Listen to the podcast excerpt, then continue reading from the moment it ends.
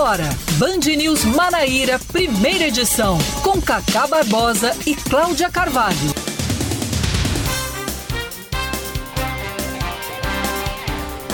9 horas 27 minutos em João Pessoa, 9 horas 27 minutos na Paraíba. Bom dia, bom dia, bom dia. Hoje é terça-feira, 26, 26 de abril de 2022. Está começando o Band News Manaíra, primeira edição, comigo, Cacá Barbosa e com Cláudia Carvalho. Inclusive, antes disso, só, só fazer uma correção. Hoje não é 26 de abril, hoje são 26 de abril. Bom dia, Cláudia. Bom dia, Cacá. Bom dia para todos os nossos ouvintes. Começando mais um dia, mais uma edição do Band News FM Manaíra. A gente vai trazer muita informação para você até 11 11 horas da manhã. Hoje estamos todos de azul. Exatamente. Você um azul claro, bebê, bebê, azul bebê e eu de azul royal. Uhum.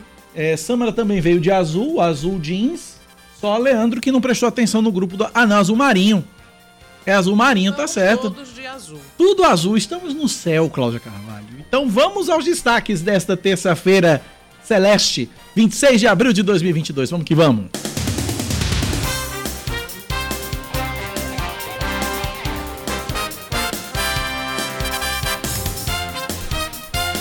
O Tribunal Regional Eleitoral da Paraíba devolve os, projetos, os processos da Operação Calvário para a Justiça Comum. Foi o famoso toma que o filho é teu.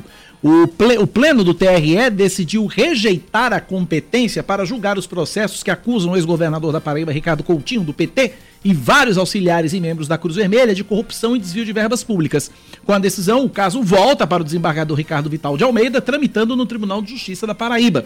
O processo havia sido mandado para o TRE em janeiro, pelo magistrado para análise de possível conexão eleitoral dos crimes imputados contra o ex-gestor pelo Ministério Público da Paraíba. O relator do caso foi o juiz Roberto Dorne Moreira Monteiro. Ainda falando no ex-governador Ricardo Coutinho, ele virou réu em mais um processo judicial. A denúncia do Ministério Público é sobre irregularidades na gestão do Hospital de Trauma de João Pessoa. De acordo com o Ministério Público, existe suspeita de fraude envolvendo a licitação que resultou na renovação do contrato da Cruz Vermelha Brasileira para a administração do hospital em 2012. Além de Ricardo, viraram réus nesse processo o ex-diretor da Cruz Vermelha, Daniel Gomes, os ex-secretários Livânia Farias, Valdson de Souza e Cláudia Veras, além de mais oito pessoas. Aumenta o número de casos de arboviroses na Paraíba. De acordo com a Secretaria Estadual de Saúde, 60 municípios estão com incidência alta, acima de 300 casos, o que indica surto, e seis municípios têm óbitos em investigação: Patos, Mulungu, Jericó, Serra Branca, Boa Ventura e Queimadas. Desde a publicação do boletim epidemiológico no início de abril, até o momento foram registrados mais de 3 mil casos prováveis de dengue, que agora passam a ser 6.773. Já para chikungunya, foram mais de 2 mil, chegando a 4.464 casos prováveis, e Zika totalizando 193. A Secretaria Estadual de Saúde lembra que é fundamental que a população esteja sempre atenta à sua residência, mantendo os cuidados com qualquer meio que acumule água. A Polícia Militar apreende nesta madrugada mais de 700 caixas de cigarros contrabandeados em Lucena, que fica no litoral norte da Paraíba.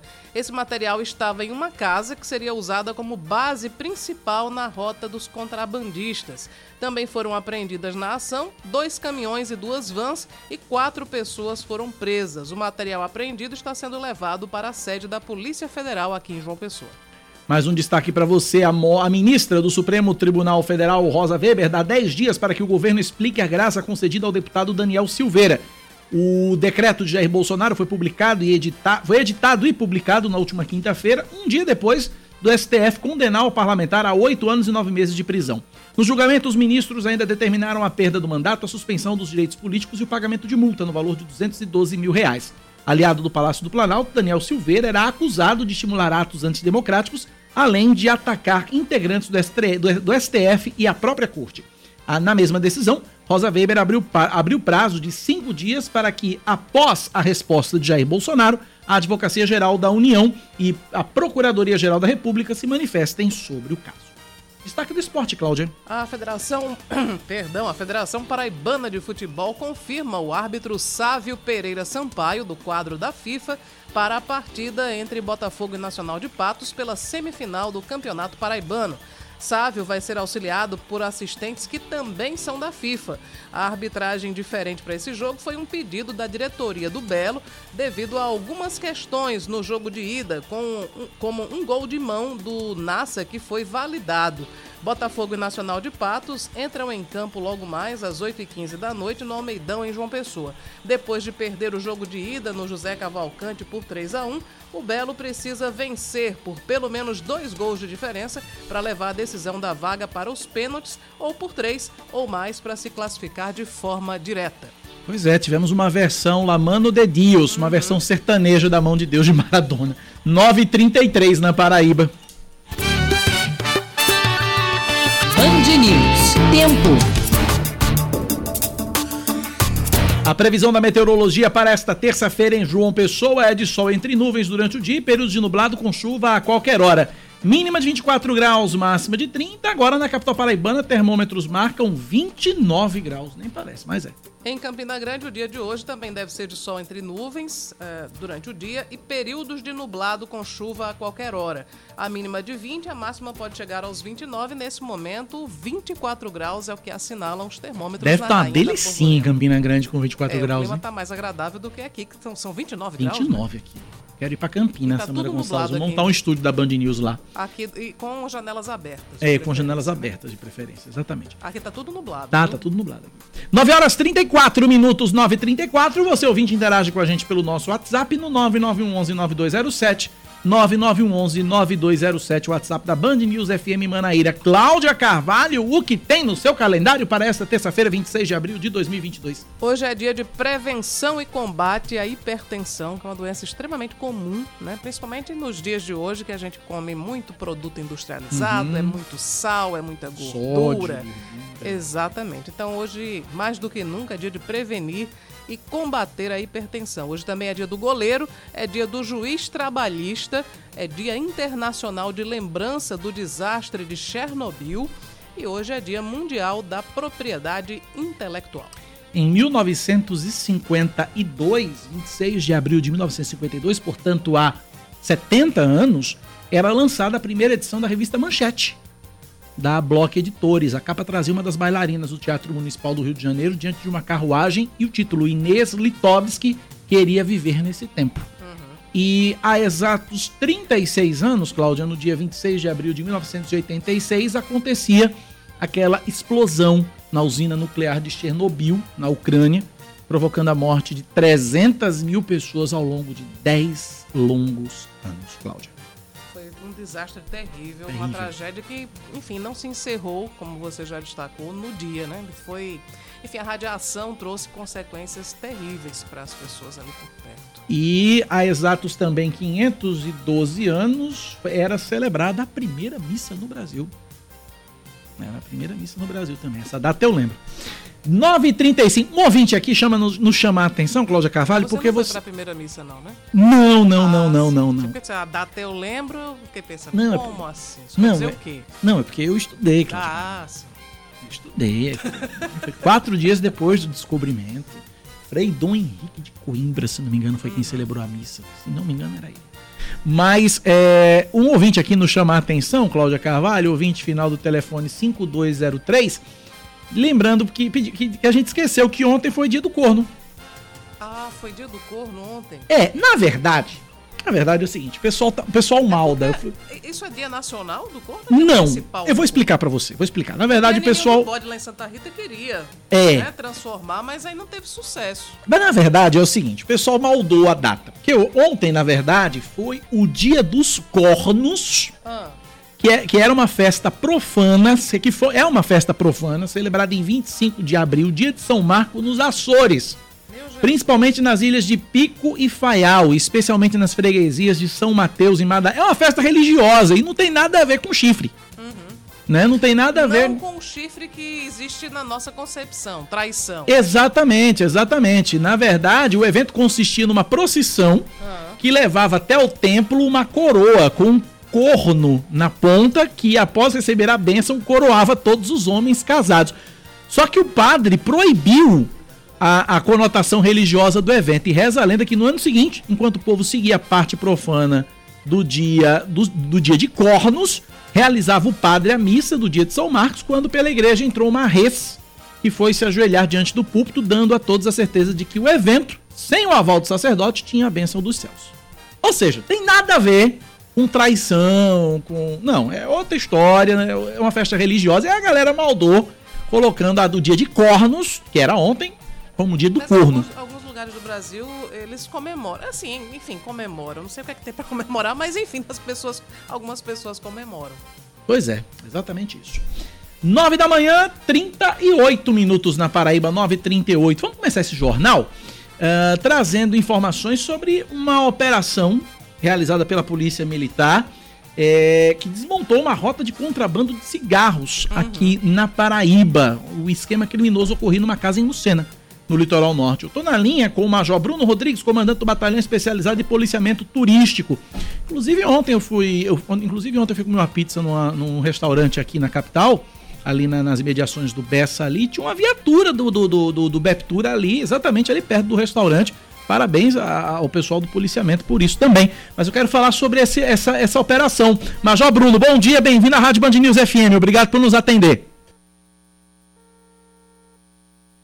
FM estamos à disposição. Nos fale dessa, dessa operação, qual foi a origem? Foi através de denúncias? Como é que vocês descobriram essa rota de contrabando de cigarros aqui na Paraíba, Major? Certo, foi um trabalho né, da Polícia Militar aqui do Estado, é, o nosso batalhão de policiamento turístico, nós assumimos lá o policiamento da cidade de Lucena há cerca de seis meses e recebemos um, algumas informações que teria esse, esse um, um movimento estranho nessa localidade lá, nas beiras lá do, do rio, né, do rio, é, onde algumas pessoas algum, descarregavam materiais possivelmente ilícitos. Montamos uma operação com apoio é, do nosso efetivo, do batalhão turístico e também equipes do BOB. É, também a inteligência nos trouxe informações, montamos essa operação ontem e realmente conseguimos isso. Um, navio, um barco, um catamarã, estava desembarcando esse material lá e já tinha uma carreta, um caminhão e mais duas vans é, que estavam sendo carregadas de caixas de cigarro. Né? Conseguimos apreender todo o material, temos cerca de 700 caixas de 700 caixas de cigarro apreendidas, uma carga avaliada em cerca de 2 milhões de reais. É, estamos com oito pessoas presas, um de Lucena e os outros, todos de Fortaleza, vieram apenas para essa logística. Né? É, temos informações que devem ter outras pessoas também envolvidas, aí vai ser instaurado agora, estamos aqui na Polícia Federal, onde estamos apresentando o material apreendido e também as pessoas presas, né, onde vai ser instaurado um inquérito policial para justamente chegar a realmente aos demais que participavam dessa grande logística aí desse material. E de onde veio esse cigarro, Major? Isso, o cigarro, em sua grande maioria, a produção do Paraguai, certo? São cigarros paraguaios, né? Então, a origem do Paraguai. Agora, aqui no Brasil, a gente ainda não tem informações aonde foi é, o caminho que ele seguiu, se ele veio direto de lá, né? Isso aí justamente vai ser é, origem aí desse, vai ser é, chegado essas informações nessas investigações, né? Que a Polícia Federal agora vai assumir o caso. Cláudia Carvalho. Major, bom dia. Eu queria saber se no momento em que houve a abordagem, se esses homens são oito, né, que foram presos, se eles ofereceram resistência e se há também informações sobre como seria a, a logística de distribuição, para onde é que iriam, de que maneira seriam comercializados esses cigarros, em que cidades? Não, é, a princípio alguns deles tentaram fugir, é, adentrando lá em matas, é, fugindo lá na localidade, que lá foi de madrugada essa operação que nós fizemos. Né? Então, alguns tentaram fugir, mas conseguimos capturar esses que tentaram fugir. Em princípio, é, ainda vai ser investigado agora como seria a distribuição, né? isso aí vai ser tudo fruto da investigação, porque nós conseguimos prender hoje os que estavam fazendo o descarregamento desse material. Então, devem ter equipes ou uma logística toda, cada um com sua missão. É, hoje nós conseguimos prender os que estavam transportando e fazendo descarregamento, e agora, com, com certeza, com a investigação, com o que vai ser colhido dos presos, né, é, vai se chegar realmente ao resto dessa logística, dessa operação também feita por eles, né, que era uma grande operação. Mas é, é, bem possível que haja mais pessoas envolvidas, os chefes dessa organização aqui na Paraíba, e pela procedência dos, da maioria dos presos serem de Fortaleza, também imagina-se que haja um núcleo também lá no Ceará. Sim, sim, é uma grande possibilidade. Pela quantidade aqui que da, da carga apreendida, com certeza era para abastecer uma boa parte aqui do comércio aqui de João Pessoa desses cigarros, né, contrabandeados. Cláudia, você quer perguntar mais alguma coisa a respeito? Não, eu não sei se, se foi também com o BP Tour, mas enfim, teve um acontecimento na madrugada que foi fora do comum, que foi um, um, capitão reformado do Exército que foi flagrado, foi preso em flagrante, depois de descarregar uma pistola para o alto em frente ao Hotel Tambaú. Essa ocorrência foi respondida pelo, pelo policiamento turístico também, Major? Sim, também. Nossas equipes de patrulhamento preventivo estavam em patrulhamento na região da Orla, quando fomos informados né, que uma pessoa estaria de porte de uma arma de fogo e teria já efetuado alguns disparos em Tambaú. As guarnições de imediato foram até o local e conseguiram êxito em realizar a prisão em flagrante. Infelizmente, de um capitão do Exército Brasileiro, né, foi conduzido à central de flagrantes é, e a pistola dele, uma pistola 9mm, foi apreendida e o mesmo foi apresentado à autoridade competente e a posterior foi conduzido a, a um quartel do Exército. Ah, João, mas a que se deve esse dia de fúria, a noite, a madrugada de fúria? Por que, que esse homem estava atirando na frente do hotel? Isso, em princípio, uso excessivo de álcool, né? Ele estava com fortes sintomas de embriaguez alcoólica, né? E isso daí contribuiu né, com esse fato aí dele ter efetuado esses disparos. É, não conseguiu passar mais detalhes, realmente estava com fortes sintomas de embriaguez, né? Isso aí também com certeza vai ser investigado aí, vai ser instaurado um inquérito policial, um inquérito militar, né, para ser instaurado aí saber qual o motivo que levou ele a fazer esse fato.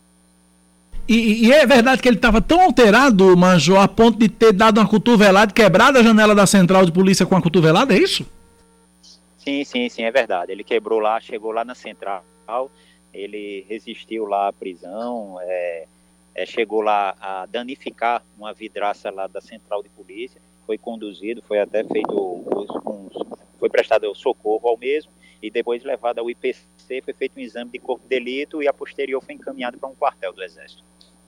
Major, muito obrigado pela, pela atenção conosco e com os ouvintes. Parabéns pelo trabalho. Eu dizia antes da sua. Estão né? trabalhando bastante. Ontem, realmente, eu fui jantar numa pizzaria ali no Bessa e por trás da pizzaria tinha uma uma viatura do BEPTU e eu achei sensacional porque a gente está vendo, voltando a ver as viaturas da Polícia Militar nas ruas. Parabéns pelo trabalho, Major. Um abraço. Nós que agradecemos, tá cumprindo a determinação do nosso secretário de Segurança e do nosso comandante-geral, Coronel Sérgio, em intensificar e trazer de volta essa sensação de segurança à população paraibana. Nós agradecemos e a Polícia Militar está à disposição. Obrigado, Major. Um abraço.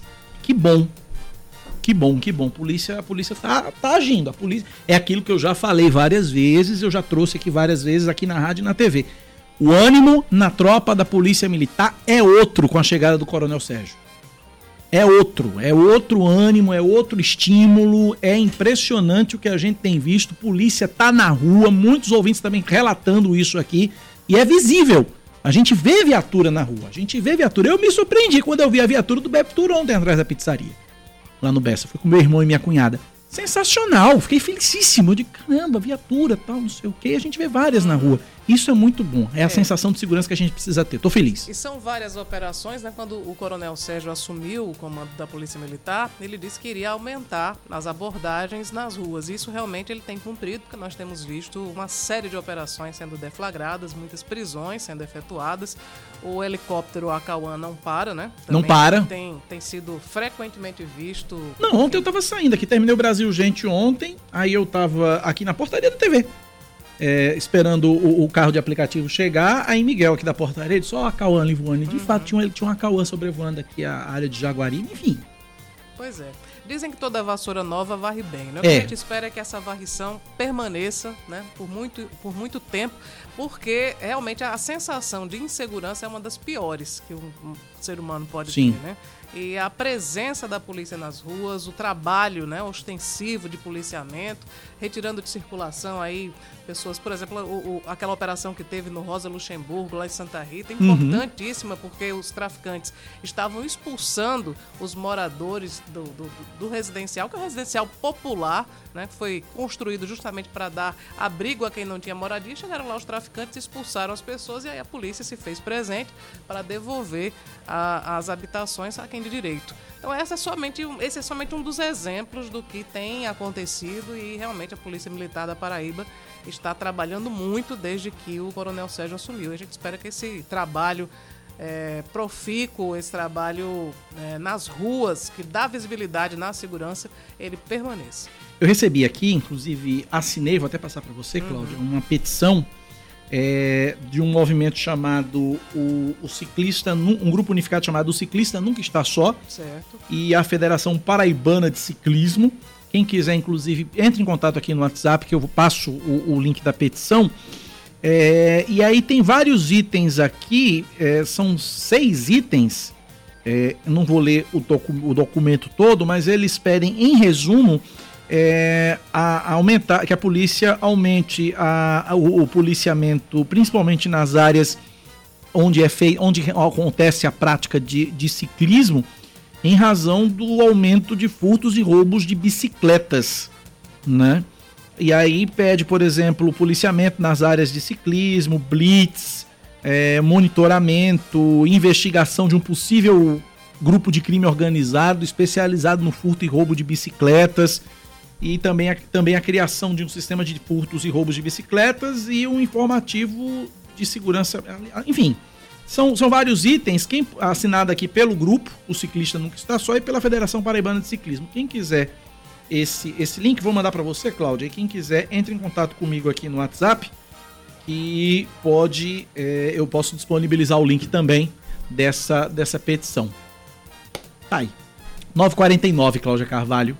É, os ciclistas é, têm uma série de demandas e uma delas, a gente até acho que já, não sei, vamos falar sobre isso no decorrer do, do programa, porque a Polícia Civil prendeu né, o cidadão que atropelou isso. e matou um, ciclista na PB 004 e todas as informações que, enfim, as autoridades têm é que os ciclistas estavam trafegando corretamente na rodovia, mas aí o cidadão com um Siena, um veículo, bateu nos ciclistas, feriu três e matou um. Né? Exato. Enfim, é, o respeito ao ciclista, o respeito ao pedestre, o respeito a todo mundo, aos motoristas também, é, é necessário demais no trânsito, mas é claro que o ciclista ele fica mais exposto, ele tem uma condição de maior fragilidade, porque não tem uma couraça de, de, de metal em, em torno não, dele, não né? Tem. Então é, é, é, é, por essas e outras que a gente sempre ressalta que a necessidade de que o motorista, enfim, os motociclistas também respeitem os direitos dos ciclistas, porque o trânsito tem espaço para todo mundo. Se a gente respeitar, dá para todo mundo usar com tranquilidade.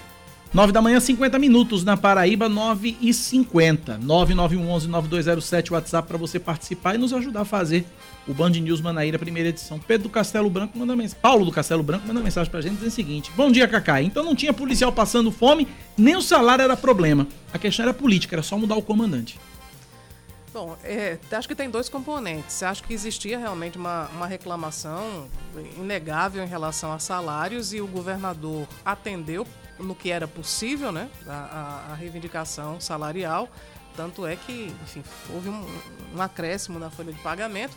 Mas mesmo depois que o governador havia atendido, é, os protestos continuaram. Não na mesma dimensão, mas ainda continuava aquela, aquela sensação de que tinha uma operação tartaruga, enfim, que os rolezinhos, por exemplo, Cacá, nós falávamos aqui várias vezes que tinham um, os rolezinhos de moto e não havia um trabalho de combate. Agora não, já, já, se, já se percebe isso, né, os rolezinhos e outras ações da polícia.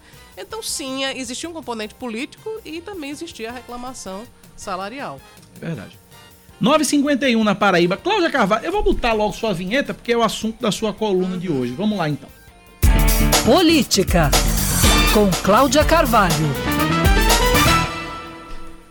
Porque o assunto agora é o seguinte: o ex-governador Ricardo Coutinho e demais aliados acusados pelo Ministério Público da Paraíba de crimes de organização criminosa voltam a ser julgados pela Justiça Comum. O processo estava no TRE e voltou para a Justiça Comum. É o famoso toma que o filho é teu. Eles queriam que o processo da Operação Calvário, que investiga desvios de mais de 134 milhões de reais de organizações sociais responsáveis por gerir saúde e educação, ficassem sob a responsabilidade da Justiça Eleitoral na Paraíba.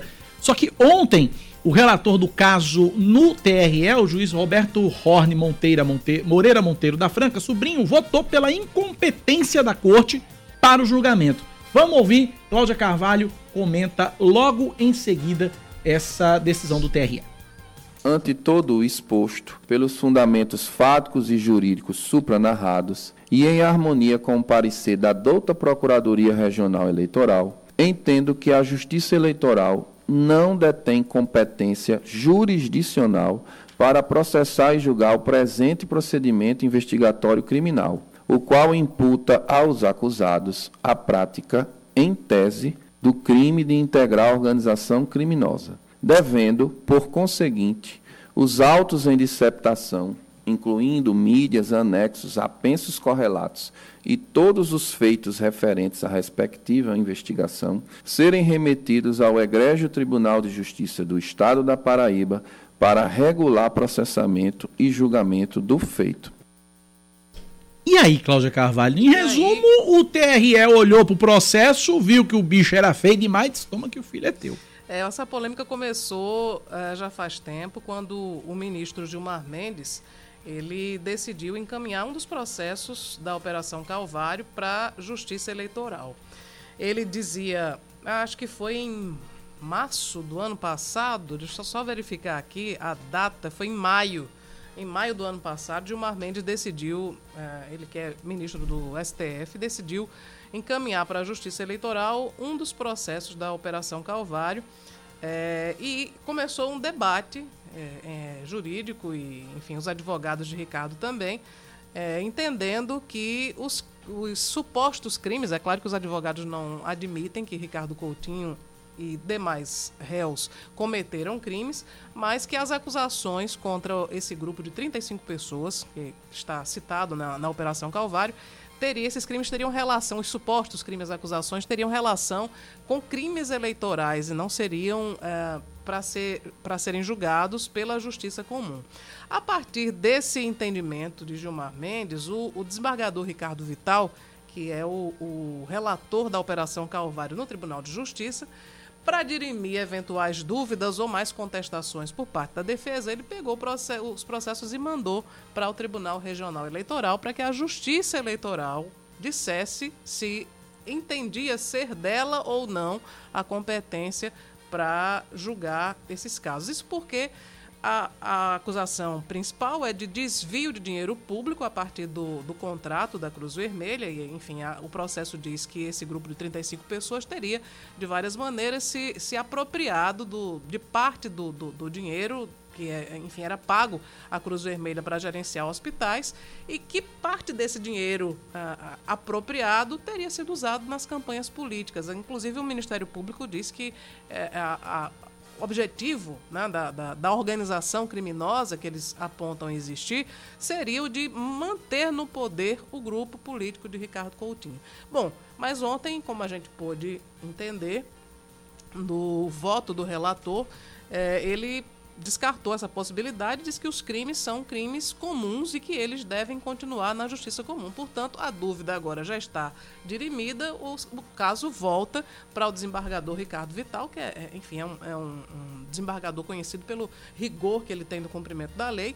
Foi bastante criticado por Ricardo Coutinho pela defesa dos réus, enfim, eles têm, têm contestado muito, mas agora a, a Justiça Eleitoral se soma ao entendimento do, do desembargador Ricardo Vital e vai continuar na Justiça Comum o processo contra Ricardo Coutinho e os demais é, réus da Operação Calvário. Ontem, aliás, não foi somente essa decisão é, que foi contrária a Ricardo Coutinho, ontem também houve, mais o, houve o recebimento de mais uma denúncia né, por, contra Ricardo e mais 12 pessoas Ainda sobre a Operação Calvário, né?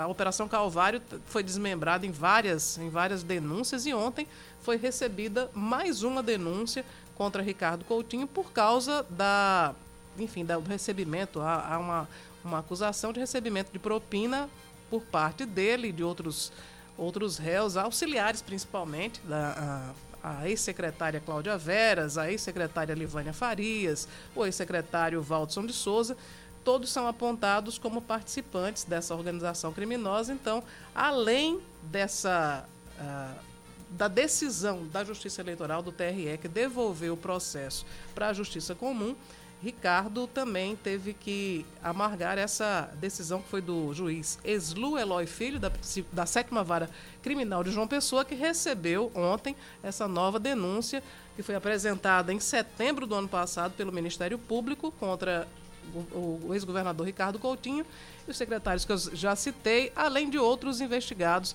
no âmbito da Operação Calvário. Antes do juiz Eslu Eloy, outros magistrados já haviam se averbado suspeito. Foram os juízes José Márcio Rocha Galdino e Geraldo Emílio Porto. Eles haviam sido sorteados para julgar esse caso, mas tinham se averbado suspeitos e pediram a redistribuição do processo. Além dos, dos denunciados que eu já citei, também são envolvidos, nesse caso, Carla Michele Vitorino Maia, ex-auxiliar do governo, Leandro Azevedo, que era aquele careca que foi para o Rio de Janeiro que pegou a caixa de vinhos, uhum. Saulo de Avelar Esteves, ex-auxiliar do governo, Ricardo Elias Restum Antônio, Milton Pacífico José de Araújo, Saulo Pereira Fernandes, Cleidson Samuel de Souza Santiago e Michele Lousada Cardoso, que era a secretária de Daniel Gomes, que era o diretor da Cruz Vermelha. O, todos os denunciados são acusados pelo Ministério Público de terem cometido crimes de corrupção ativa e passiva, fraudes em licitação e também peculato. A denúncia do GAECO diz que teria havido pagamento de propina por parte da Cruz Vermelha a esses agentes públicos e esse processo ainda afirma que entre julho de 2012 até junho de 2017 teriam sido desviados cerca de 49 milhões de reais de recursos públicos. Ao todo, a Operação Calvário apura o suposto desvio de cerca de 134 milhões a partir dos contratos da, da Cruz Vermelha. Muito bem, 9 da manhã, 59 minutos agora, intervalo, Cláudia. Vamos faturar e daqui a pouco a gente volta com muito mais informação. 10 horas e com um minuto de margem de erro, é isso? Exatamente, Pronto. 10 horas em ponto, mas com um minuto de margem de erro. Então são 10 e 1, na 10 verdade. e 1. Bom, a gente segue aqui com mais um bloco do Band News Manaíra, primeira edição. E a Prefeitura de João Pessoa segue hoje com a campanha de vacinação contra a Covid-19, imunizando toda a população a partir dos 5 anos de idade, sem agendamento. Para facilitar o acesso ao imunizante, para quem não pode se deslocar até um dos postos durante o dia, vai haver vacinação até às 10 da noite no Mangabeira Shopping. Os postos de vacinação também funcionam nas policlínicas municipais, nas unidades de saúde da família e também no ginásio Ivan Cantizani. Além das doses para crianças de 5 a 11 anos, estão disponíveis a primeira dose para o público com 12 anos ou mais, a segunda dose da Coronavac, Pfizer, AstraZeneca e Janssen e a terceira dose para a população com idade a partir de 18 anos. A quarta dose é destinada para os imunossuprimidos e idosos a partir dos 80 anos que tenham recebido a terceira dose há pelo menos 120 dias. O menor preço do gás de cozinha pode ser encontrado em João Pessoa por 105 reais no bairro do Cristo Redentor. De acordo com o Procon estadual, o maior preço, 125, está no bairro de Mangabeira. A diferença para o consumidor chega a 20 reais e a variação é de 19,05%. Ao todo foram pesquisados 34 estabelecimentos no dia 22 de abril e o levantamento completo está disponível no site procon.pb.gov.br. O resultado final das provas discursivas do concurso público da Polícia Civil da Paraíba é divulgado na edição de hoje do Diário Oficial do Estado. Também foi publicada a convocação para os exames laboratoriais e médicos e para a avaliação biopsicossocial para os candidatos que se declararam com deficiência. O concurso ofereceu 1.400 vagas em 17 carros. O motorista que atropelou e matou um ciclista neste fim de semana é preso na tarde de ontem pela Polícia Civil em Santa Rita. O fato aconteceu no domingo na rodovia PB004, que liga os municípios de Cruz do Espírito Santo e Santa Rita. De acordo com o delegado Alexandre Fernandes, o motorista se dirigiu até a delegacia e foi preso em flagrante. Em depoimento, o homem de 66 anos confessou ter atropelado os ciclistas e disse que escondeu o carro depois do acidente. O automóvel foi encontrado também ontem na comunidade do Cadeado, em Santa Rita. O suspeito foi encaminhado para a central de polícia em João Pessoa, onde está detido e deve passar hoje por audiência de custódia. O corpo do ciclista foi sepultado ontem à tarde no cemitério Senhor da Boa Morte, em Bahia. O ex-ministro da Educação, Milton Ribeiro, é levado a depor na Superintendência da Polícia Federal em Brasília, depois de a arma dele disparar acidentalmente no aeroporto Juscelino Kubitschek. Uma funcionária foi atingida por estilhaços, mas não teve ferimentos graves. O ex-ministro declarou que, como já havia feito o despacho da arma de fogo pela internet, se dirigiu diretamente ao balcão da companhia aérea. De acordo com ele, o disparo aconteceu quando tentou manusear a arma para separá-la do carregador dentro da própria pasta. Milton Ribeiro alegou que, como havia outros objetos na maleta, o local ficou pequeno para manejar a pistola. Tá certo. É, vamos lá, né? 10 e 5. Vamos falar de esportes. O destaque da Copa Sul-Americana. Quem traz é Bruno Camarão. Três brasileiros vão a campo hoje pela terceira rodada da fase de grupos da Copa Sul-Americana. Líder da chave G com 100% de aproveitamento até aqui, o Ceará encara o General Cabadeiro no Paraguai às 7h15 da noite. Um pouco mais tarde, às 9h30, é a vez de Internacional e Fluminense. Os rivais que se enfrentaram no fim de semana pelo Brasileirão buscam a recuperação no torneio continental. A equipe gaúcha, que soma dois empates, visita na Colômbia o Independiente Medellín pelo Grupo E. Já os cariocas no H recebem os argentinos do União de Santa Fé.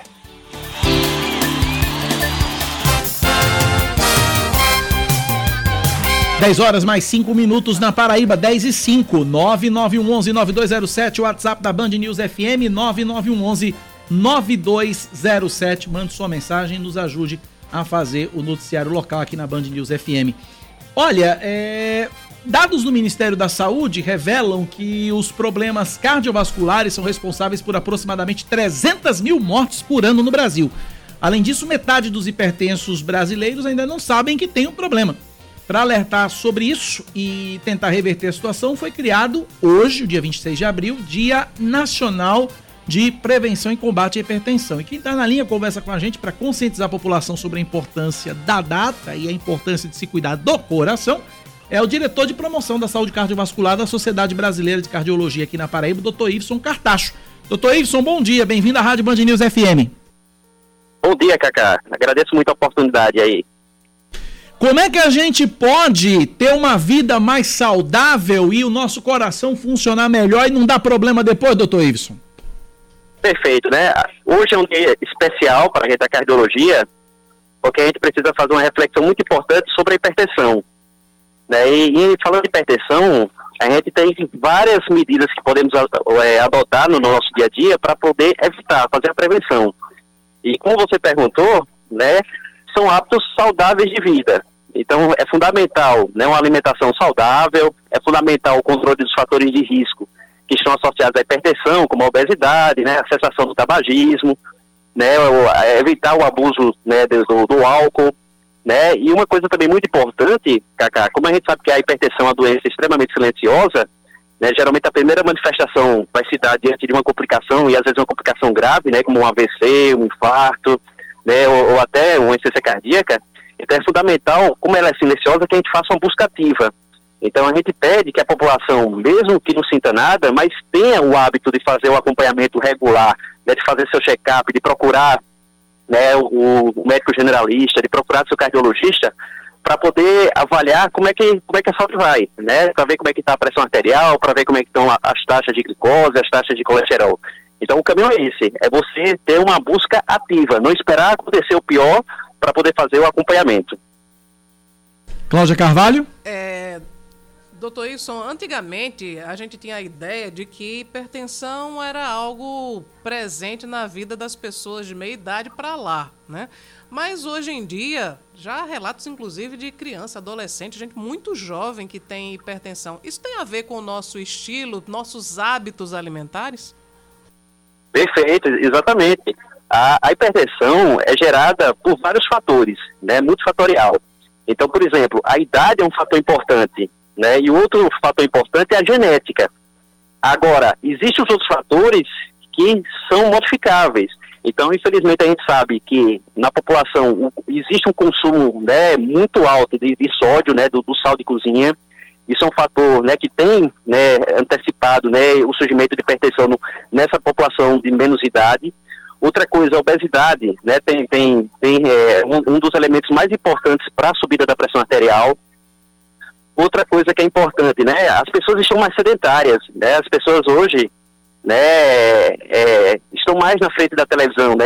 O tempo de tela, né, que a gente chama, né, tem, tem crescido de uma forma significativa, né? E esse tempo de tela tem é, associado né, ao sedentarismo e, consequentemente, à obesidade e à hipertensão arterial.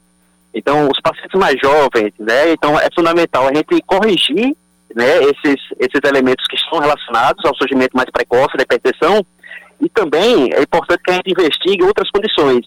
Existem doenças endocrinológicas que podem estar associadas à elevação da pressão arterial nessa, nessa população mais nova. Doutor. É, então, por isso que é fundamental que haja essa avaliação, mesmo, mesmo em crianças, né? Principalmente crianças obesas e crianças que têm o histórico familiar. Pois não. Dentro de tudo que o senhor está colocando aqui, e aí me acendeu um, um, um alerta aqui, eu vou, vou, vou lhe questionar. Devemos entender então que essa geração que está chegando agora é uma geração que já está doente, doutor Iveson? Não que necessariamente seja doente, mas que a chance de adoecer é maior né, justamente por esses fatores modificáveis. Né? Se a gente tem é, a, a, adotado né, a, é, é, hábitos de, de, vida saudáveis, né, o que a gente na consulta a gente chama de MEV, né, que é mudança de estilo de vida, a gente reduz a chance né, do aparecimento dessas doenças crônicas. Então, eu acho que a melhor resposta é, é, na verdade, a chance aumenta na medida em que a gente não adota essas medidas né, de saúde Ô, ô, doutor, como é que a gente pode, é, o cidadão que nos ouve nesse momento e que não tem acesso a plano de saúde ou assistência médica particular, como é que se consegue fazer exames periódicos do coração, por exemplo, usando at através do SUS, do Sistema Único de Saúde, doutor? Muito bem. É, falando um pouco em relação ao diagnóstico da hipertensão, então é importante saber que assim, o diagnóstico é relativamente simples. Então, para o diagnóstico de hipertensão, não é necessário um exame de alto custo, não é necessário um exame né, de, de última geração, nada disso. Então, o diagnóstico da hipertensão é feito com um aparelhozinho de pressão, com a medida seriada da pressão arterial. Né, em qualquer posto de saúde tem, hoje até a população, né, é muito comum a população né, ter em casa né, esses aparelhos digitais de verificação de pressão arterial, então, o diagnóstico é simples, né? Basta que haja uma medida seriada dessa pressão, né? Então, a recomendação, principalmente assim, para quem não tem né, o, o, acesso, né? É que realmente procure né, a, unidade básica de saúde. Né, lá né, vai, vai ter uma equipe, né, vai ter um médico generalista, lá vai ter né, a, enfermagem, vai ter a equipe de fisioterapia, nutrição, né, que pode fazer esse acompanhamento inicial. E claro, né, fechando o diagnóstico de hipertensão mais severa, e aí se direcionar para né, o especialista. É uma coisa interessante que, assim, é, é muito comum a hipertensão. Então, 30% da população mundial tem hipertensão arterial.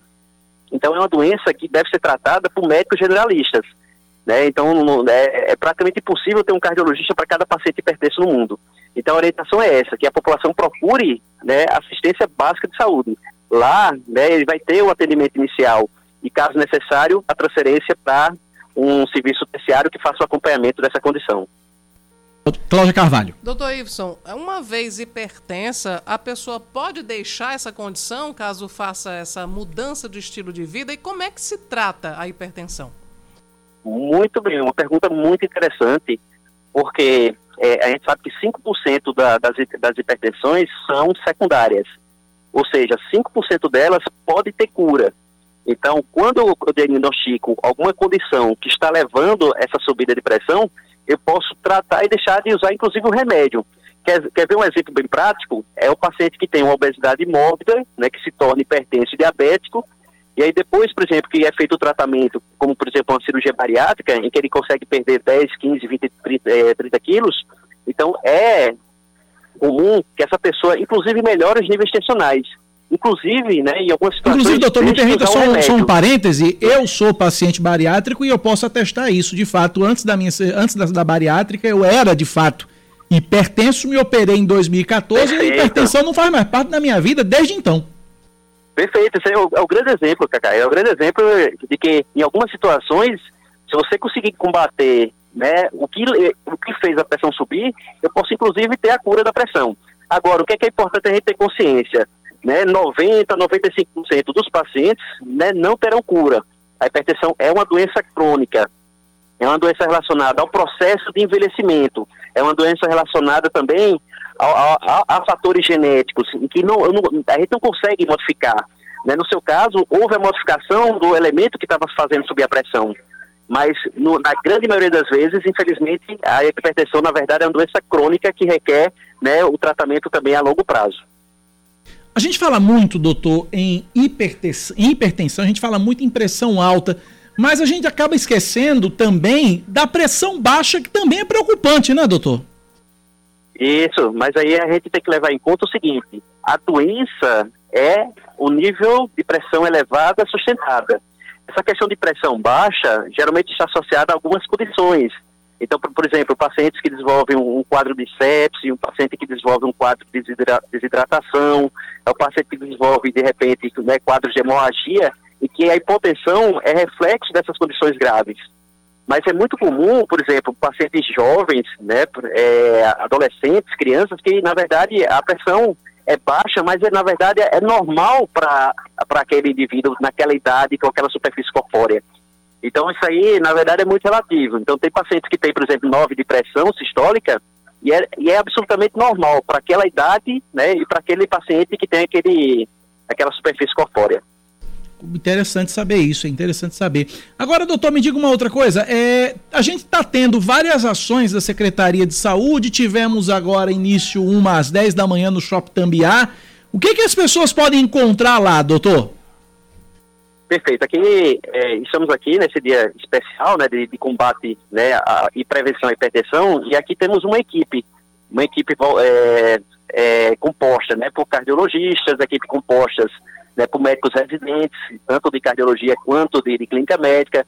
Nós temos uma equipe aqui com nutricionistas, né, com, com, enfermeiros, e aqui a gente está oferecendo à, à, população a oportunidade de fazer uma, uma verificação dessa pressão arterial, né, e de fazer orientações gerais de como esse paciente pode fazer o acompanhamento, né, como, como é que esse paciente, né, em, em caso né, de já ter hipertensão ou de não ter o diagnóstico de hipertensão, né, como é que ele deve né, proceder né, para ter essa doença né, rapidamente diagnosticada e tratada. Então estaremos aqui até as 13 horas, né, promovendo essa ação juntamente à comunidade. Conversamos com o doutor Iveson Cartacho. Ele é cardiologista e diretor de, programa, de promoção da saúde cardiovascular da Sociedade Brasileira de Cardiologia na Paraíba. Doutor Iveson, um abraço, obrigado pela entrevista, pelos esclarecimentos, aliás, pela aula que o senhor nos deu aqui. Um abraço, doutor. Eu, eu que agradeço, em nome da Sociedade Brasileira de Cardiologia. Obrigado pela participação. 10 e 17. O Cacá, eu fico sempre que eu passo. É, aqui em João Pessoa é, proliferou uma série de, de lanchonetes que vendem salgados com refrigerante. Era um real, mas agora tudo aumentou, é um cinquenta. É um cinquenta, dois, eu sei, eu sei. Chamam-se vez... salgaterias. Salgaterias. As salgaterias. Pronto, é exatamente isso. Aí é o, o, o salgado com o, o refrigerante. Uma fritura deliciosa, né? É, perto da minha casa tem, tem uma na esquina. Quando eu passo, a hora do café, as pessoas estão trocando o café da manhã pelo refrigerante com salgado. Mas toda vez que eu passo, eu fico pensando, meu Deus, aí lá vem os hipertensos, né? Porque é muito comum. Na hora do almoço também tem um monte, tem fila. Eu fiz muito isso quando era obeso. Fiz muito isso. Fiz muito é isso. É terrível, né? Terrível, é terrível, é terrível. É uma loucura. Tem coisas, quando eu. Quando tem, inclusive, quem. É um, um testemunho curioso, eu, bariátrico que sou, o paladar da gente muda o paladar do bariátrico muda. Quem é bariátrico e me ouve, Fred dos Bancários, por exemplo, que é irmão de Grampo, ele vai, ele vai confirmar o que eu estou dizendo. Pelo menos aconteceu comigo. É o seguinte, é, eu, por exemplo, antes da bariátrica, eu era louco, maluco, alucinado por aquele sanduíche daquela lanchonete do M amarelo. Certo. Era louco por aquilo ali. Eu ficava alucinado. Escuta essa, Samara. Eu era alucinado por aquele sanduíche, aquele Big M bem grande. Uhum. Muito bem. Um belo dia, dois anos atrás, já, já operado já, me deu uma vontade de comer. Eu digo, dá uma vontade, dá, dá uma doideira, uma, uma, uma, larica. Eu digo, eu preciso comer um negócio daqui. Eu fui no shopping pedir um sanduíche, uma batata, um refrigerante. Comi a batatinha, tomei o, sandu tomei o refrigerante. Eu não aguentei dar duas dentadas no sanduíche, que o paladar mudou. E eu olhando assim, eu digo, meu Deus do céu, que porcaria é essa que eu tô comendo? E não era sanduíche. Não tá, não, o paladar mudou completamente. Coisas que eu era alucinado quando eu era gordo, não sou mais. E hoje é outro exemplo. macarrão instantâneo. Eu era louco, eu fazia dois em casa. Né? E dois, dois pacotes de macarrão instantâneo e comia facinho. E para quem não sabe, esse tipo de macarrão instantâneo, ele é pré-frito. Então tem muita gordura e tem, tem muito muita, sódio. muito sódio. Eu hoje, eu como raramente um como eu, quando eu tô com pressa pra sair alguma coisa, não tenho tempo para cozinhar. Aí eu vou, faço um rápido, mas tipo, como. Porque é o jeito que eu preciso comer, mas não como com aquele gosto, aquele apetite de antes. Então, quando a gente é bariátrico, eu, como eu sou bariátrico, minha, meu paladar mudou completamente. E mudou pra melhor. Graças a Deus, né? graças a Deus. E aí, logicamente, quando o paladar muda, os hábitos da gente mudam uhum. e a saúde da gente melhora. Isso aqui é muito bom. 10 e 20, Cláudia Carvalho, o que faremos? Faturaremos e depois retornaremos. Voltamos em instantes. Band News FM. Em um segundo, tudo pode mudar.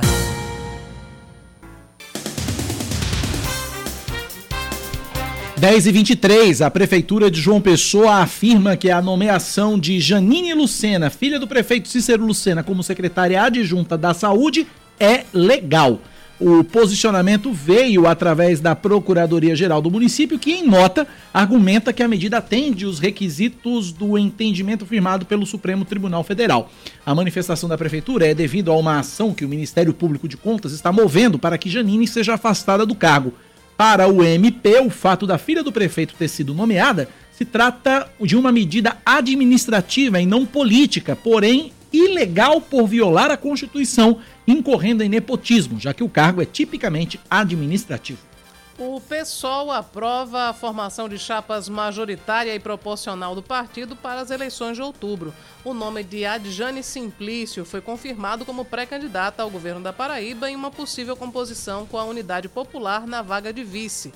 Para o Senado, o PSOL aprovou o professor e advogado Alexandre Soares como pré-candidato tendo como suplentes Celso Batista e Cizenando Leal. Para deputado estadual, vão ser 12 candidatos que vão somar com os nomes já aprovados pela Rede Sustentabilidade.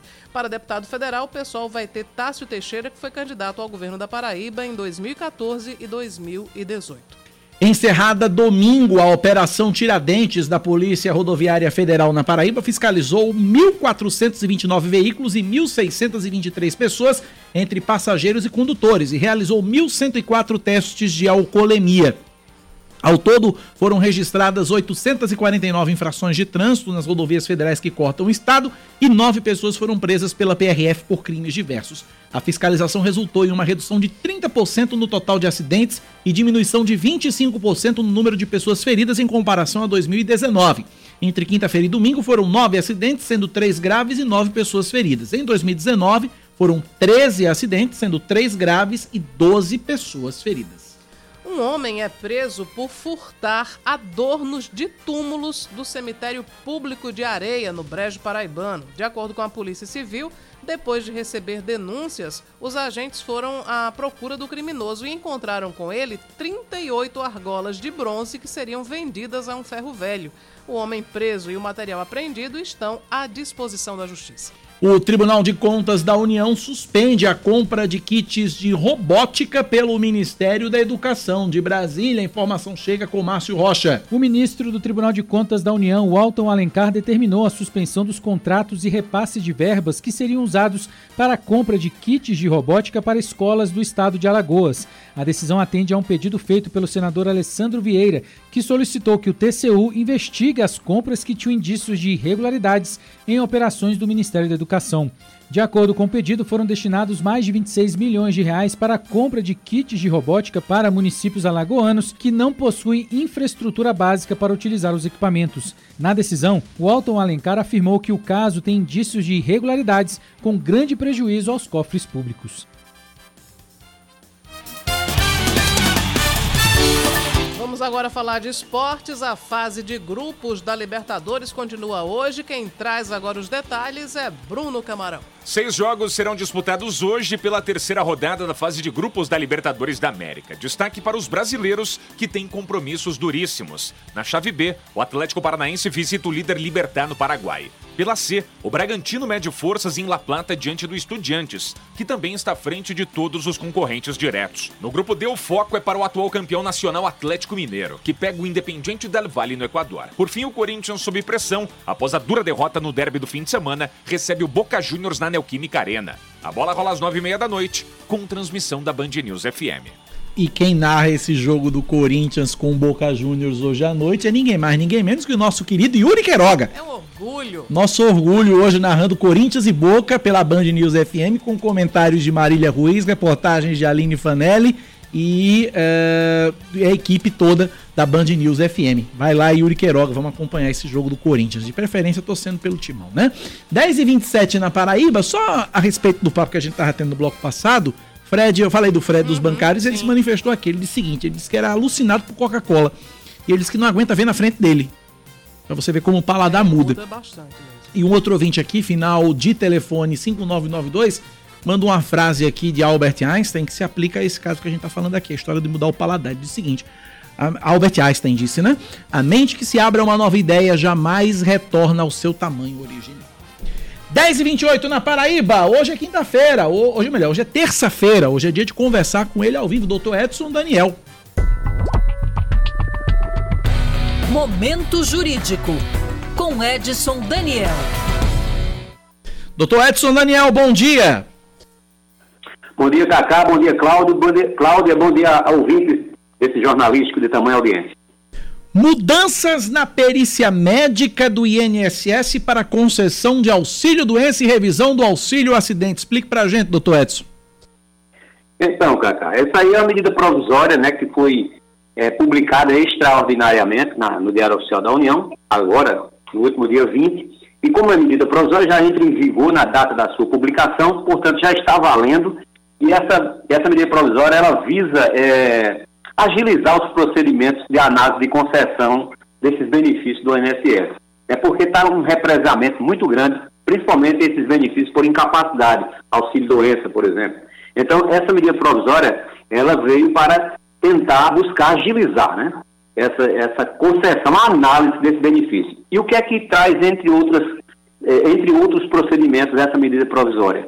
Ela admite é, não, é, não é coisa nova, porque no início da pandemia já havia esse procedimento, mas a, a partir de agora volta a admitir a perícia médica sem a presença, sem a presença do, do segurado na agência. Então, a perícia médica do INSS vai analisar os documentos que o segurado acostar no, no requerimento administrativo, analisar atestados, laudos médicos, e com base nessa análise documental, vai conceder ou não o benefício do auxílio doença.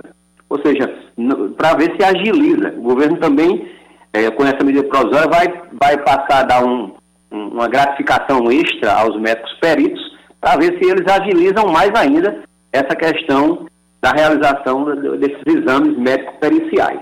Essa é uma, da, um, uma das medidas dessa medida provisória 1113, que já está em vigor como eu repito, né, porque ela tem 60 dias para ser convertida em lei ou prorrogada por igual período, pode ir até 120 dias. Mas já está valendo. E uma outra situação bem interessante que traz essa medida provisória, Cacá e Cláudia, é, é agora, ela, ela traz a possibilidade de fazer revisão no auxílio acidente. Porque auxílio acidente é aquele benefício que o cidadão ele recebe a título indenizatório. Ele sofreu um acidente, as, as lesões foram consolidadas, mas restou sequelas. Então, que, que reduzem sua capacidade de trabalho. Ele continua trabalhando normal, mas aí ele passa a receber, porque ficou sequelas, ele passa a receber um benefício chamado auxílio acidente. Até hoje, esse benefício nunca houve revisão. Você recebe ele até o dia que você for se aposentar, que é quando sai a aposentadoria e cessa esse auxílio acidente. Essa medida provisória agora inovou nesse sentido. Ela vai, ser, ela vai chamar, portanto, as pessoas que recebem auxílio acidente, que nunca foram chamadas para uma revisão pericial, elas agora serão passíveis, de acordo com a medida provisória, de serem convocadas pelo INSS para fazer a revisão desse auxílio acidente. Eu até fico sem entender um pouco uma situação dessa, porque quando você recebe um benefício desse, de auxílio acidente, é porque restou sequelas definitivas na pessoa. Aí será que com o tempo essas sequelas vão voltar ao normal? A pessoa eh, volta à normalidade? Eu não entendi bem essa, essa situação. Eles alegam, o governo, que é para ver se coíbe possíveis fraudes, pessoas que estejam recebendo auxílio acidente sem terem as, as sequelas. Bom, é, era isso que eu queria, gostaria de falar hoje, nessa questão da medida provisória que já está em vigor, repito, com a, é, a revisão do auxílio acidente e a perícia sem a presença do cidadão nas agências do INSS. Essa informação de hoje. Qualquer dúvida, manda aqui para nós, aqui na Band News, que teremos o maior prazer em informar. É isso, Cacá. Exatamente, o doutor Edson Daniel, que está sempre aqui na nossa programação, ao longo da programação da Rádio Band News FM, responde a sua pergunta. Você pode tirar qualquer dúvida com o doutor Edson Daniel, mandando sua pergunta para o nosso WhatsApp 9911-9207, 9911-9207, que ao longo da programação, nas participações do doutor Edson, ele vai respondendo você, ouvinte. Doutor Edson, obrigado, até a próxima terça-feira ao vivo e até breve na programação. Um abraço, Cacá, Cláudia e todos. 10 da manhã, 33 minutos na Paraíba, 10 e 33. Ainda falando sobre o INSS, o presidente Jair Bolsonaro edita uma medida provisória com medidas para reduzir a fila do INSS. A reportagem de Brasília chegando com Natália Pazzi. O Congresso Nacional tem até 120 dias para analisar uma medida provisória apresentada pelo governo federal que pretende reduzir o tempo de espera no atendimento a beneficiários do INSS.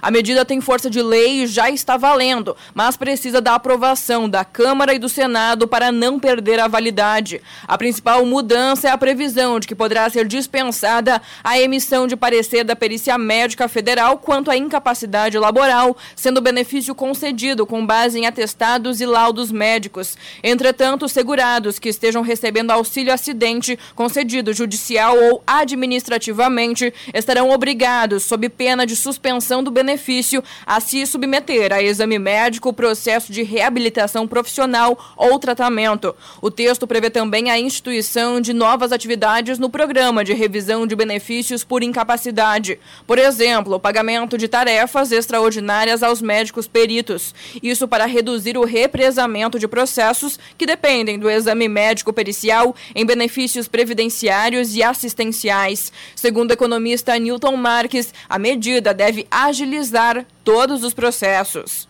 Deve reduzir bastante as filas de espera de muitas pessoas, estava em torno de 700 e tantos mil acumulados, e isso daí causava um transtorno muito grande para esses beneficiários porque é, não existia profissionais suficientes para fazer com que essas pendências fossem resolvidas. De acordo com a Secretaria-Geral da Presidência da República, a medida tenta combater os efeitos da pandemia do coronavírus. Isso porque, com o fechamento de agências da Previdência Social, o tempo de espera de agendamento de perícia médica passou de 17 para 66 dias. Segundo o governo, há um estoque de 762 mil agendamentos pendentes da fila da perícia médica.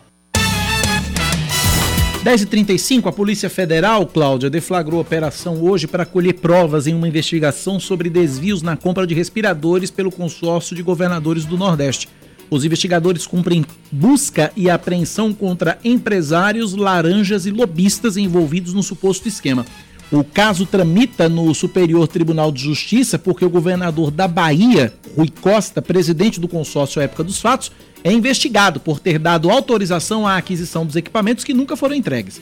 Rui, é, Rui Costa já negou irregularidades na sua atuação. Não há mandados contra governadores nesta operação. A apuração mira um contrato feito pelo consórcio no valor de cerca de 45 milhões de reais para a compra de 300 respiradores que nunca foram entregues. Uma operação chegou a ser deflagrada em 2020 pelo Ministério Público da Bahia, mas o caso foi enviado ao STJ depois que surgiram indícios da participação de Rui Costa nos fatos. 10h36, Cláudia.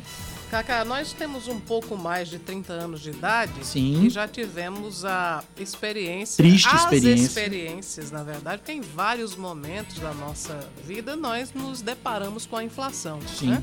Só que os jovens que têm os malfadados planos, ele- planos hoje... econômicos, Sim, imagina né? o plano Sarney. Porque os jovens não, não viveram isso, né? Olha, a gente ia ao supermercado de manhã e tinha que comprar logo, porque se voltasse ao meio-dia já tinha subido. Tinha uma figura nefasta dentro do supermercado que era o, o remarcador. Ele ia do supermercado, ele tava. é, é, Hoje não tem mais isso porque é tudo do código de barras. Hoje não é mais as nossas listas. Mas antigamente era. Tinha o precinho tinha um colado precinho no produto. colado no produto. E tinha lá o camarada lá com a maquininha remarcando. Pá, pá, pá, pá, pá, pá, pá. E a inflação era tão galopante que a gente via no mesmo produto várias etiquetas sobrepostas É, uma, exatamente. uma na outra, porque o preço aumentava assim duas, três vezes num dia. Era uma coisa louca. Pois é, mas para os mais jovenzinhos, eles estão agora experimentando pela primeira vez a inflação alta. De Belo Horizonte, quem fala mais pra gente sobre isso é Gabriele Álvares. Com o preço dos produtos e serviços nas alturas, a população mais jovem está adiando os planos de morar sozinha. De acordo com o IBGE, a inflação acumulada em 12 meses atingiu 11,3% em março no Brasil, sétimo mês consecutivo em dois dígitos. A última vez que isso aconteceu foi entre novembro de 2002 e novembro de 2003. E para os mais jovens, as dificuldades são ainda maiores, já que os rendimentos são mais baixos, como explica o professor de economia da UFMG, Mário Rodarte. Nós temos esse cenário de crescimento da taxa de desemprego, então a diminuição das contratações reduz muitas oportunidades de trabalho e uma consequência, em parte gerada por essa situação, é que há menores rendimentos dos trabalhadores mais jovens. A gente apura, assim, pelos dados do IBGE, que o rendimento médio do trabalhador de 14 até 24 anos, eles receberiam, em média, um salário próximo ao que é o salário mínimo. No início dos anos 2000, quando o Brasil também registrou um avanço acelerado da inflação, o jornalista Leonardo Diniz era apenas uma criança. Hoje, com 28 anos, ele vive com os pais em Santa Luzia, na Grande Belo Horizonte, e teve que adiar os planos de morar sozinho na capital devido aos altos preços. Eu o planejamento de sair de casa em 2020, no início de 2020. Porém, veio a pandemia. E aí eu achei melhor por continuar em casa, mesmo porque foi um período difícil. Teve redução de carga horária, de salário. Quando foi agora que tudo começou a voltar, aí eu comecei de novo essa ideia. Só que olhando os preços, assim, tá tudo muito caro. Em Belo Horizonte, por exemplo, o custo de vida subiu 1,39% em março, segundo dados da Fundação IPA de UFMG. Já o valor médio do aluguel teve uma elevação de 1,63% em março, o que corresponde à maior variação apurada desde junho de 2011, de acordo com o índice FIPZAP+.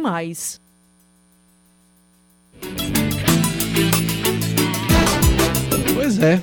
Desprazer inflação, né? Não é nem muito prazer, é muito desprazer inflação. 10 e 40 Cláudia Carvalho. Vamos pra onde? Vamos faturar para depois retornar. São 10 horas e 41 minutos. Nós estamos de volta com Band News Manaíra, primeira edição. O pagamento dos salários dos servidores públicos estaduais referente ao mês de abril vai ser efetuado nesta quinta e sexta-feira. No dia 28, recebem os aposentados, pensionistas e reformados, e no dia 29 é a vez dos servidores da ativa, incluindo a administração direta e indireta. O anúncio foi feito ontem pelo governador João Azevedo durante o programa semanal de rádio. A Secretaria Estadual de Saúde promove sábado, dia D, para as campanhas de vacinação contra o sarampo e a gripe. Em João Pessoa, a ação acontece no busto de Tamandaré, na praia de Tambaú, das 8 da manhã ao meio-dia. Para o sarampo, o público-alvo é composto por crianças de 6 meses a menores de 5 anos e trabalhadores de saúde. Já para a gripe, o público-alvo é formado por idosos acima de 60 anos, trabalhadores de saúde e crianças a partir de 6 meses.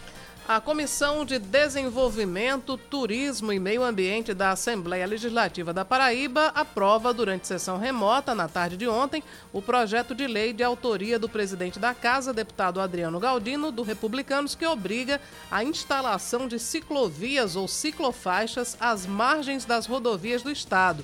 A proposta estabelece a instalação de placas de sinalização nos projetos e na execução de todas as obras de rodovias estaduais. O parlamentar lembra que as vias, em suas concepções tradicionais, são projetadas e construídas apenas levando em consideração os veículos automotores, que normalmente são aqueles que são mais utilizados. A Funjop, Fundação Cultural de João Pessoa, lança três editais para compor o calendário de atividades para 2022 e 2023 da Galeria Casarão 34, Casa da Pólvora e Hotel Globo, no Centro Histórico. As inscrições já estão abertas e seguem até o dia 8 de junho. Os editais estão disponíveis no site transparência.joaopessoa.pb.gov.br. Mirando as eleições, deputados ampliam gastos para fazer autopromoção, principalmente na internet. Desde o início da atual legislatura, os parlamentares usaram 179 milhões de reais na divulgação dos próprios mandatos. No período anterior, de acordo com o jornal O Estado de São Paulo, as despesas somaram 168 milhões. Entre janeiro e fevereiro, os gastos para promover a atividade parlamentar totalizam 10 milhões e 700 mil reais. Ao todo, só para impulsionar posts no Facebook e Instagram, os deputados usaram 2 milhões e 200 mil reais. Tá bom. Vamos falar de esportes agora. Começam hoje as semifinais da Liga dos Campeões da Europa. Bruno Camarão. Autor de quatro gols em um único jogo na rodada do fim de semana do campeonato inglês e único atleta da história do país a obter tal feito, Gabriel Jesus é elogiado pelo técnico Pepe Guardiola. Na entrevista de véspera da semifinal da Liga dos Campeões da Europa, o comandante catalão disse não ver diferenças na performance do atacante com as camisas do time inglês e da seleção brasileira. O Manchester City, em busca do troféu inédito, recebe o multicampeão Real Madrid. El mismo jugador tan excepcional que es, es en Brasil que aquí. Y Tite lo sabe, yo lo, soy, lo sé. Gabriel es, ha sido y, y será un jugador muy importante para la selección brasileña. Mucho. A bola rola hoje às quatro da tarde, no horário de Brasília.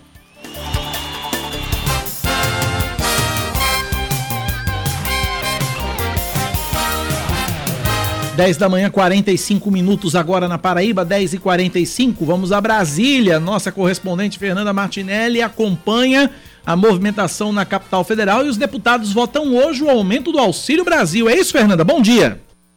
Oi, Cacá. Bom dia a você, Cláudia, a todos os ouvintes. É isso mesmo. Hoje acontece a votação da medida provisória que determina o valor de 400 reais para o pagamento do Auxílio Brasil. Essa medida foi editada pelo governo federal, mas tem um prazo para ser analisada e votada pela Câmara dos Deputados e também pelo Senado da República. E essa votação deve acontecer hoje.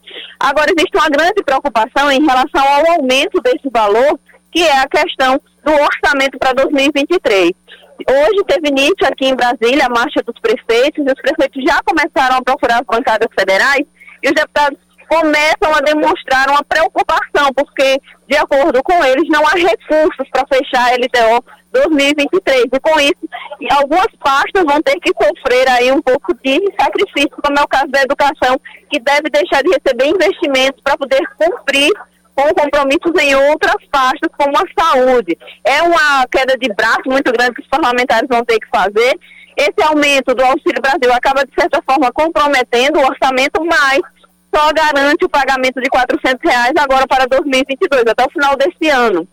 Para o ano que vem, não há garantias do pagamento, embora outras várias emendas sejam apresentadas hoje, estejam apresentadas para o debate dos parlamentares, entre elas a prioridade para os órfãos da Covid e também para as mulheres vítimas de violência e a possibilidade de tornar o Auxílio Brasil um programa permanente, assim como era o Bolsa Família. A expectativa é de que a votação aconteça à tarde. Agora pela manhã, o presidente da Câmara, Arthur Lira, do Senado, Rodrigo Pacheco e o presidente da República, Jair Bolsonaro, estiveram aqui presentes na Marcha dos Prefeitos, na abertura do evento. O presidente Jair Bolsonaro terminou a sua fala há pouco tempo e o evento deve acabar ocorrendo durante esses três dias, terça, quarta e quinta, onde os prefeitos vão apresentar as demandas, principalmente relacionadas ao orçamento dos municípios. Alguns parlamentares estaduais aqui em Brasília, há pouco eu encontrei com a deputada estadual Camila Toscano, não sei se a gente já tem a fala dela disponível em relação à marcha dos prefeitos, mas ela falou sobre a importância dessa interação dos municípios para que possam ser debatidas as necessidades principais aqui em Brasília e para isso também a busca por recursos junto aos parlamentares federais. Deputados federais, senadores aqui circulando e também tentando conversar com os prefeitos justamente para tentar atender às principais demandas em relação às prefeituras em todo o Brasil. São mais de 5 mil prefeitos e vereadores que já fizeram o seu cadastro para participar do evento e, claro, uma presença maciça de prefeitos paraibanos. Volto com vocês nos estúdios. Vamos ouvir a, a deputada, a deputada Camila Toscano? Vamos lá. Deputada Camila Toscano, deputada, eu queria que a senhora falasse sobre essa marcha dos prefeitos e a importância do debate para as prefeituras paraibanas dentro dos assuntos que estão sendo levantados aqui? Eu acho que a marcha é um momento onde os prefeitos podem interagir entre si, conversar, saber um pouco da realidade dos prefeitos, não só do nosso estado, mas do Brasil como um todo. Pensar como o governo federal vai ajudar esses municípios, como a gente vai viver a realidade do nosso país, porque indiretamente reflete, diretamente, na verdade, reflete nos municípios. É, então a gente é um momento importante de interação de prefeitos, interação com deputados, interação do Brasil inteiro nesse momento, trabalhar pelos municípios, né, que é a nossa base, que é onde estão as pessoas, onde chega, onde as pessoas precisam e batem as portas dos prefeitos. Então nada mais importante do que estar debatendo hoje aqui nesse momento. Então super importante a marcha, extremamente organizada e é um, um lugar que merece né, o nosso respeito. Tá aí então, Fernanda? Sim, ainda aqui. Essa foi a fala da deputada estadual Camila Toscano. Outros parlamentares, né, como eu já falei, estão por aqui. E a expectativa é que esses debates hoje se estendam. Agora mesmo está acontecendo uma palestra do presidente da Confederação Nacional dos Municípios, Paulo Zilkowski, e logo depois devem acontecer também outras palestras. Está previsto para hoje à tarde a presença de presidenciáveis. Hoje à tarde devem estar aqui na roda de debates André Janones e Simone Tebet, e amanhã Ciro Gomes e também João Dória. Ainda não confirmaram presença nessa roda de debate o presidente Jair Bolsonaro, que é candidato à reeleição, e o ex-presidente Lula, mas pode ser que ainda confirmem até o final do dia. Volto com vocês. Obrigado, Fernanda. 10h50. Esportes. Com Ellison Silva. Às vésperas de precisar vencer o Campinense para chegar na grande decisão do Campeonato Paraibano, o Souza vive um ambiente turbulento dentro de seus muros e mudanças podem acontecer caso seja confirmada uma possível e até provável eliminação no estadual. Isso porque além de ficar sem Copa do Brasil e Copa do Nordeste caso não chegue na decisão do Paraibano, o ambiente dentro do vestiário do Dinossauro do Sertão está meio confuso é, como há muito tempo não estava. O treinador Tardelli Abrantes faz um bom trabalho e tem respaldo do presidente do clube, o seu tio Aldeone. Mas a ala mais experiente do elenco, que tem uma idade muito próxima à do treinador de 37 anos, está começando a querer ditar como é que andam as coisas por lá. E o grupo já não está mais tão unido quanto na histórica campanha das eliminatórias da Copa do Nordeste do fim do ano passado, ou até mesmo como no início desse ano, quando o time não perdeu nenhum jogo do torneio regional jogando lá no Marizão. E o ponto alto dessa crise veio na última semana, quando o Souza perdeu para o América de Natal pela Série D, para o Campinense no jogo de ida da semifinal do estadual e no último domingo, quando o time foi atropelado pelo Retrô de Pernambuco também pela quarta divisão. E o pior de tudo é que as últimas derrotas foram no seu estádio, o Marizão, onde o time não perdia duas partidas em sequência há quase meia década. Há mais de cinco anos o Souza não perdia aí é, dois jogos seguidos jogando em casa. E para resolver essa questão, a situação chegou em um limite que é muito provável que seja necessária uma ruptura, ou a do presidente com seu sobrinho e treinador, ou alguns medalhões bastante conhecidos da torcida e com alguma história dentro do clube vão ter que acabar deixando o dinossauro. E mesmo que não vá para a final do Paraibano, eu acho que a temporada de 2022 do Souza vem sendo boa, mas é porque se esperava mais. Esse ano o clube teve uma arrecadação de quase um milhão e meio de reais só com as cotas da Copa do Brasil e da Copa do Nordeste.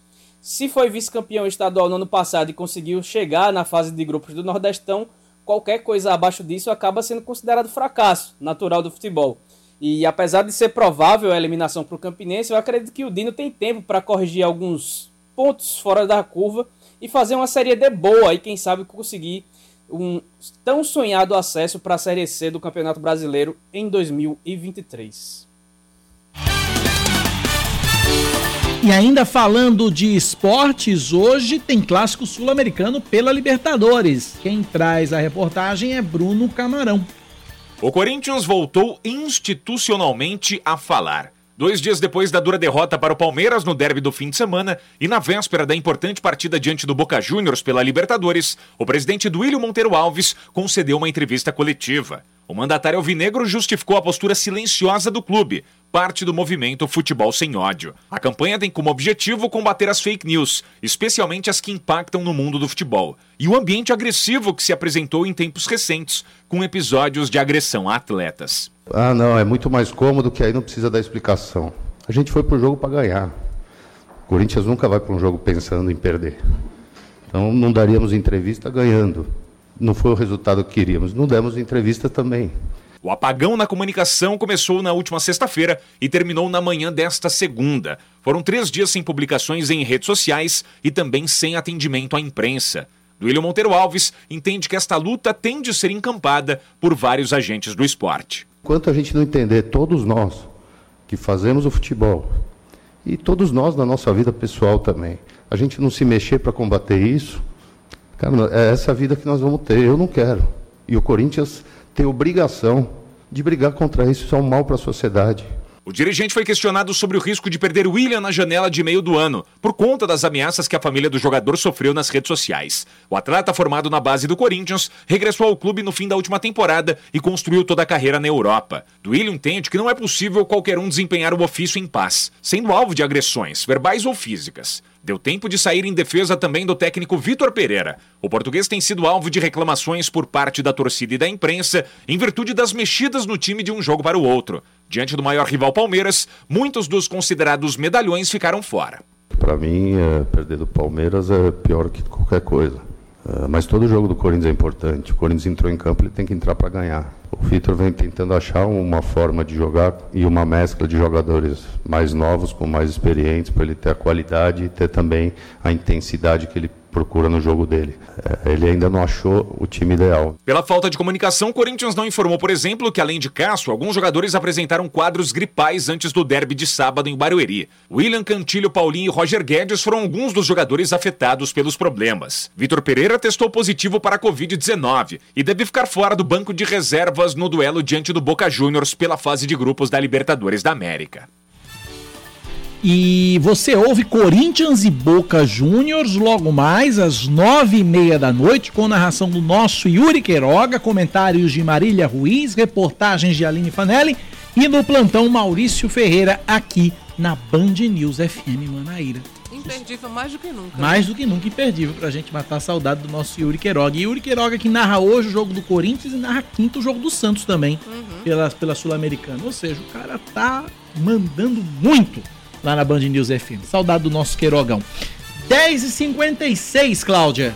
Trazer aqui uma informação de utilidade pública. A Polícia Rodoviária Federal informou que até o dia 14 de maio serão realizadas obras de ampliação da curva que fica no quilômetro 280,4 da BR-230, no trecho da Serra de Santa Luzia.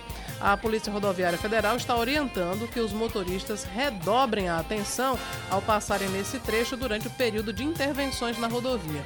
A obra é de responsabilidade de uma empresa privada, mediante autorização do Departamento Nacional de Infraestrutura de Transportes, que é o DENIT. Serra de Santa Luzia, que já é um local que deve ter muita atenção para quem Sim. vai passando, porque muitos acidentes acontecem e com essa obra, então, realmente atenção redobrada. E olha só, uma última informação: o YouTube suspendeu ontem, Cláudio, o canal da Câmara Municipal de Goiânia, Goiás, por sete dias. A plataforma informou que foram divulgadas informações falsas sobre assuntos médicos durante transmissões, ou seja, fake news. A casa está tomando as providências necessárias para resolver a situação. O, casal, o canal continua no ar, mas a Câmara não pode fazer nenhuma publicação ou é, transmissão pelo período de sete dias. O YouTube disse que houve descumprimento das normas da plataforma. Foram feitas duas denúncias em conteúdos. A primeira, dia 31 de agosto, em uma sessão plenária, quando os vereadores usam livremente a tribuna. E a segunda, uma audiência pública no dia 17 de setembro.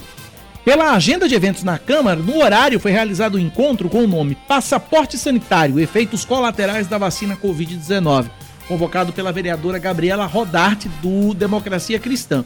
Em nota, a vereadora disse que não foi notificada pela Câmara de Goiânia sobre o fato do canal ter sido tirado do ar por supostas notícias falsas sobre vacinação.